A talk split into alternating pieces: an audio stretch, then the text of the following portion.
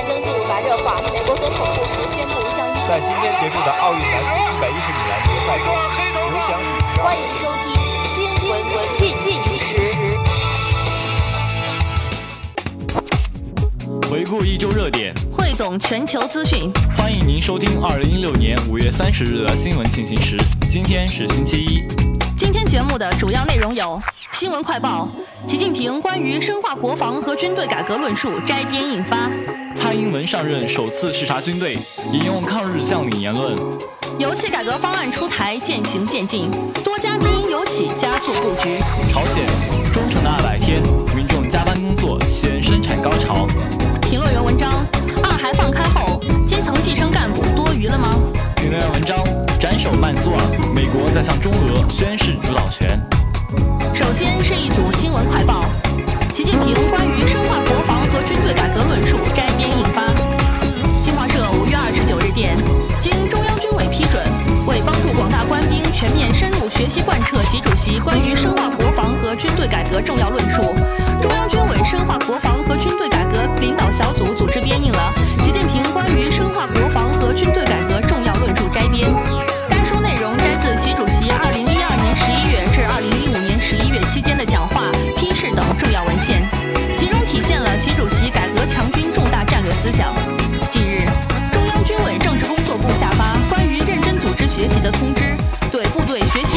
提出要求。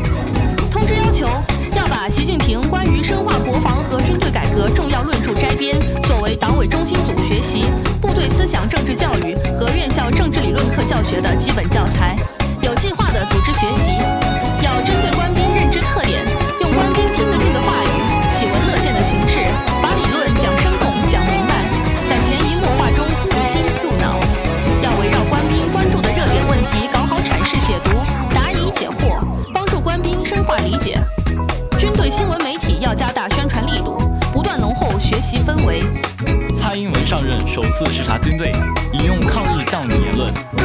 据台湾媒体报道，二十九日上午，蔡英文搭乘空军一号专机视察空军花莲基地四零一联队和嘉山基地，这也是蔡英文上任以来首次视察军队。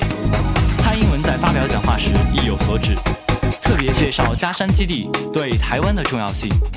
蔡英文强调，空军四零一联队战机的机尾有一个太阳神的图像，国军未来都要像太阳神一样守护我们这块土地。视察中，蔡英文还首次对现场官兵发表谈话，称从今以后，国军国军的荣辱就是我的荣辱，我愿意与大家一起全力以赴。谈话结尾时，蔡英文还引用抗日名将告知航的话：“身为中华民国的空军。”我们怎么可以让别人在自己的领空上耀武扬威？蔡英文上任后第一个视察军队，就选择了嘉山基地。除了它是台澎防卫重镇，有其特殊意义外，更重要的是，嘉山基地是台湾战力保存的关键。空军嘉山基地是空军花莲基地只隔一线。油气改革方案出台渐行渐近，多家民营油企加速布局。近日，以两桶油为代表的油气改革概念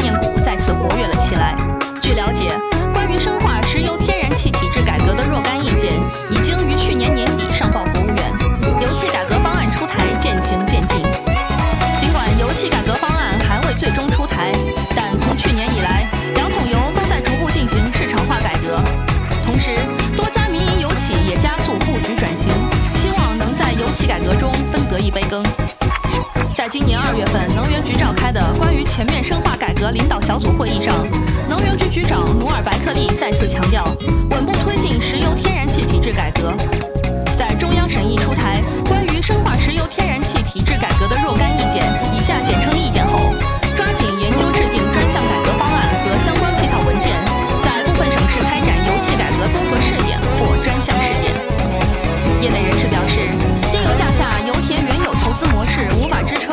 区块的持续开发，一旦后期向民企开发的上游区块逐渐增多，公司肯定会积极参与。所以，油气改革将给民营油企带来改革红利。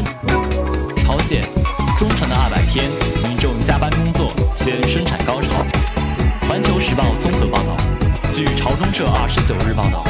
朝鲜党、国家、经济和武力机关干部联席会议。于二十六日至二十八日在平壤举行。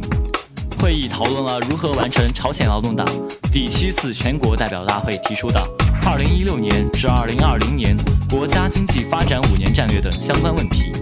并提出启动忠诚的二百天战斗运动。朝中社称，联席会议就遵循劳动党七大所提出的问题，各经济部门要实现的目标，讨论了一系列应对的具体策略。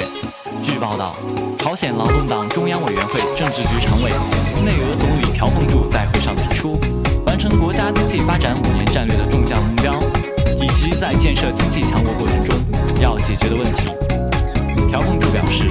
在国家经济发展五年战略执行期间，要遵循新的并进路线，解决能源问题，让关乎人民经济的先行部门和基础工业部门进入发展正轨。同时增加农业和轻工业的生产，彻底改善人民生活。会议还宣布，为打开国家经济发展五年战略实施的突破口，启动忠诚的二百天战斗运动。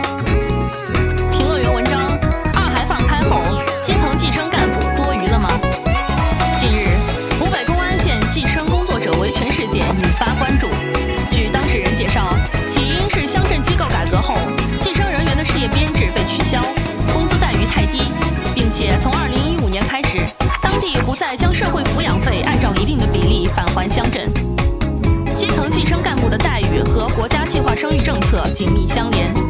随着二孩放开，国民生育观念转变和一系列机构改革，曾经负担着控制超生重任的基层计生干部是否已经多余？其实，基层计生工作者维权事件并不是个例。自2013年国务院机构改革后，省级卫计委的组建在2014年完成，要求是精简缩编。计生系统与卫生系统从中央到地方的合并，直到今年才初步完成。人口计生工作被弱化，卫生与计生的冲突不可避免。网上不断爆出计生部门工作人员的担忧抱怨。今年年初，广东省兴宁市计生编制工作者公开发表了“请给计生编制人员一条有希望的出路”，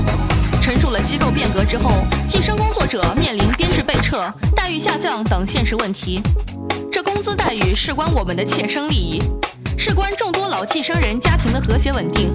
我们被迫承担优化整合改革的风险，这让我们无法淡定。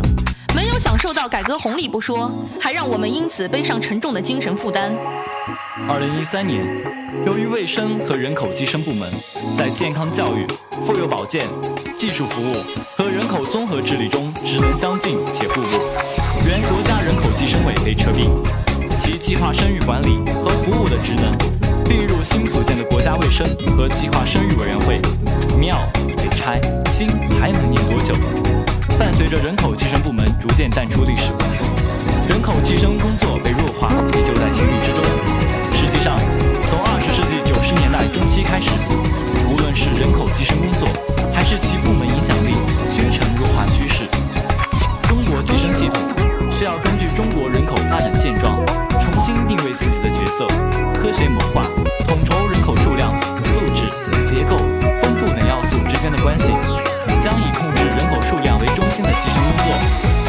优生优育的人口服务上来。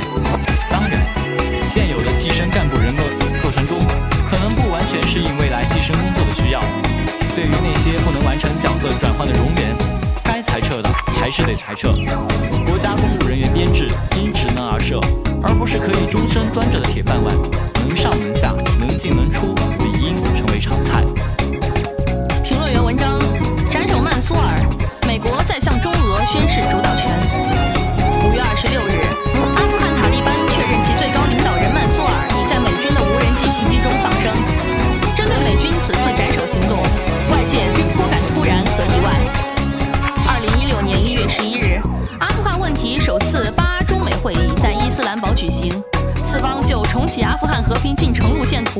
了讨论。四方希望通过努力能够重启脆弱的阿富汗和平进程，这其中既反映了解决阿富汗问题的紧迫性，也反映了四方在此问题上的共同利益。那么，美国为何仍然选择发动此次军事行动呢？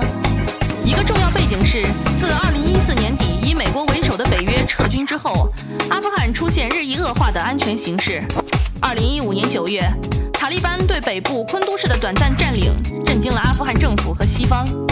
二零一六年四月，塔利班在喀布尔市中心发动春节攻势以来的最猛烈的一次袭击，共造成三百多人死伤。奥巴马一直把结束阿富汗战争和撤撤离驻阿美军作为任内重要目标，但无奈迫于安全压力，决定推迟从阿富汗撤军。在这种情况下，美军拿曼苏尔开刀，除了作为敲山震虎以削弱塔利班的实力之外，造政治遗产之意。如果说奥巴马当初在阿富汗撤军问题上食言，是对中俄影响力保持警惕的话，那么如今击毙曼苏尔，则是对中俄影响力扩大而做出的直接反应。由于阿富汗地处“一带一路”战略的枢纽地带，而且其和平稳定与中国西部的安全息息相关，为此，中国近年来不但积极推助阿富汗实现三重过渡，而且还大力推动阿富汗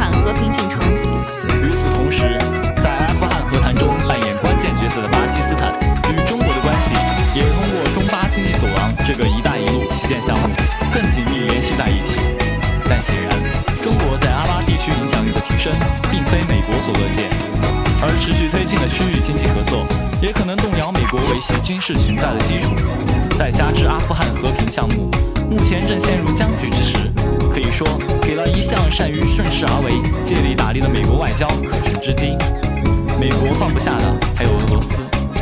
就在奥巴马宣布推迟阿富汗撤军一天后，独联体国家便在